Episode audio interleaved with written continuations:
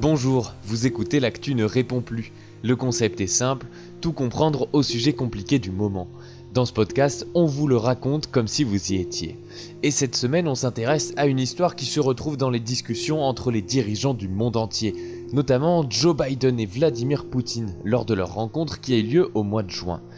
C'est l'histoire d'Alexei Navalny, un opposant russe empoisonné l'année dernière. Il a frôlé la mort. Et il y a quelques jours encore, les Américains voulaient prendre des sanctions contre les Russes suite à cette affaire. Mais qui est à l'origine de cet empoisonnement? Aujourd'hui, c'est Clara qui nous raconte ça. Bonjour Clara. Bonjour. Bienvenue dans L'actu ne répond plus.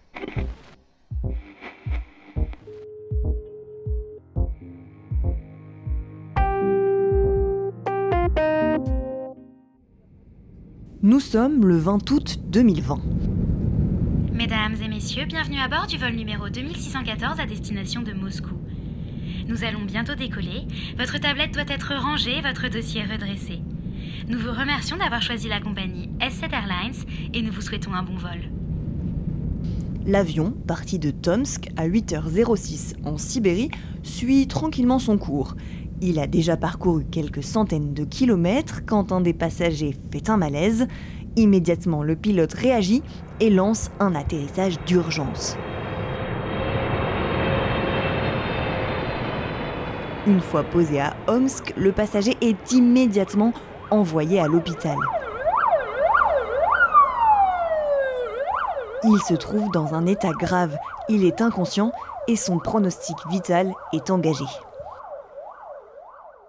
Et si ce malaise n'était pas dû au hasard? Et si cet homme avait été victime d'un empoisonnement? À vos loupes et vos imperméables, on mène l'enquête ensemble.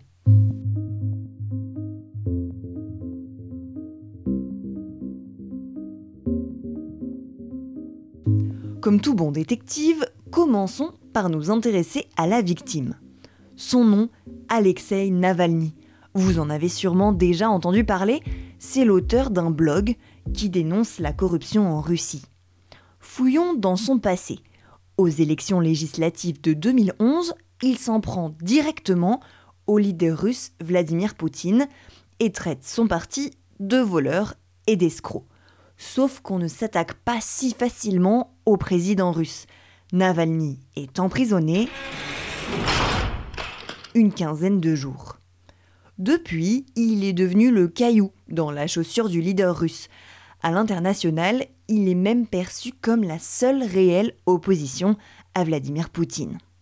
Mais en juillet 2013, il est condamné à 5 ans de camp avec sursis pour détournement de fonds d'une société forestière. En mars 2018, c'est cette condamnation qui l'empêche de se présenter contre Vladimir Poutine à l'élection présidentielle. Coïncidence Je ne crois pas. Ce n'est pas la première fois que l'on s'en prend physiquement à Alexei Navalny. À deux reprises en 2017, il a été aspergé de Zilyanka, ou brillant vert, un antiseptique russe bon marché. En plus de laisser une coloration verte sur son visage pendant plusieurs jours, l'une de ses attaques a gravement endommagé son œil droit. Avec l'empoisonnement, on passe tout de même à un niveau supérieur. On aurait donc trouvé le mobile. L'opposant gênerait un peu trop le pouvoir russe, qui devient alors notre principal suspect. Élémentaire, mon cher Watson. Mais où sont les preuves? Pour en trouver, intéressons-nous à l'arme du crime. Pour les autorités russes, Navalny ne présente aucune trace de poison. Alors qu'il est dans le coma à l'hôpital d'Omsk, elles font une déclaration. Lors de son admission à l'hôpital, Alexei Navalny a fait l'objet de tests sur un large éventail de substances. Les résultats ont tous été négatifs. Une ONG allemande parvient au forceps à faire transférer le patient à l'hôpital de la Charité à Berlin. Là, les Allemands vont bel et bien détecter du poison, et pas n'importe lequel, du Novichok, la signature des services secrets russes. Un poison qui a déjà servi en 2018, rappelez-vous, à empoisonner Sergei Skripal, un autre opposant russe vivant au Royaume-Uni, et sa fille. Deux autres laboratoires, indépendants, français et suédois, arrivent à la même conclusion. Tout nous ramène donc aux autorités russes.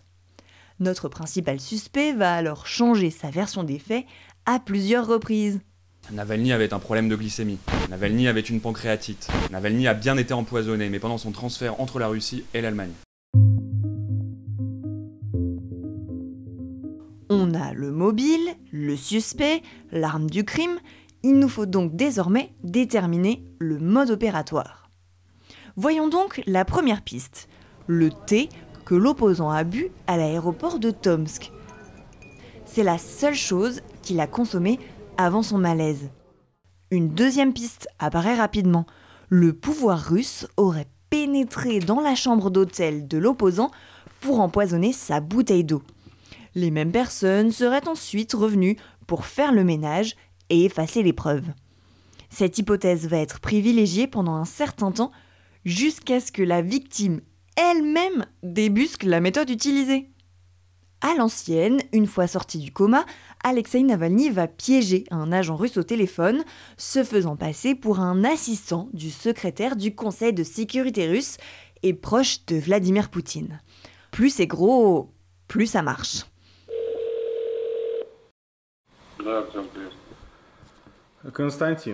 Au bout du fil, Konstantin Kudryavtsev, un expert des armes au FSB, les services de sécurité russes. D'abord hésitant, il finit par révéler pendant 45 minutes comment oui, Navalny a bien été empoisonné et comment le poison a été appliqué sur les coutures intérieures de son slip dans sa chambre d'hôtel. Navalny vient donc de décrocher des aveux. Je n'ai pas participé à l'empoisonnement. J'ai été envoyé plus tard à l'hôpital d'Omsk pour récupérer et nettoyer les habits de Navalny. S'il avait volé un peu plus longtemps et n'avait pas atterri soudainement, peut-être que tout se serait déroulé autrement. Tout avait été calculé avec de la marge. Immédiatement, les autorités russes démentent et prétendent que la voix est falsifiée. Vladimir Poutine aura pourtant cette petite phrase lourde de sens Si on l'avait voulu, l'affaire aurait été menée à son terme. Alexei Navalny l'a donc échappé de peu.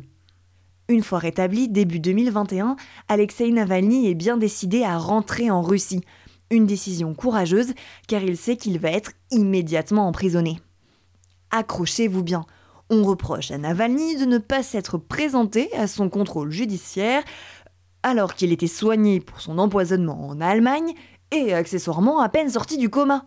Il doit donc effectuer sa peine de prison, la fameuse peine pour le détournement de fonds d'une société forestière qu'on évoquait tout à l'heure. Et effectivement, à peine dans son avion en direction de la Russie, le vol est détourné et il est arrêté à sa descente de l'appareil, retour à la case prison. Pour dénoncer les mauvais traitements dont il se dit victime en prison, Alexei Navalny a entamé une grève de la faim. Mais particulièrement affaibli, il y a mis fin après trois semaines alors que sa vie était en danger.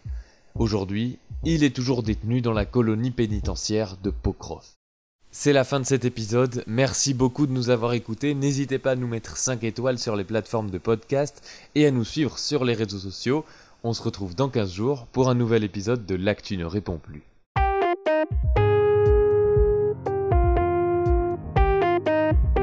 Retrouvez tous nos épisodes sur les plateformes de podcast et bien plus encore sur notre site l'actu ne répond plus.fr.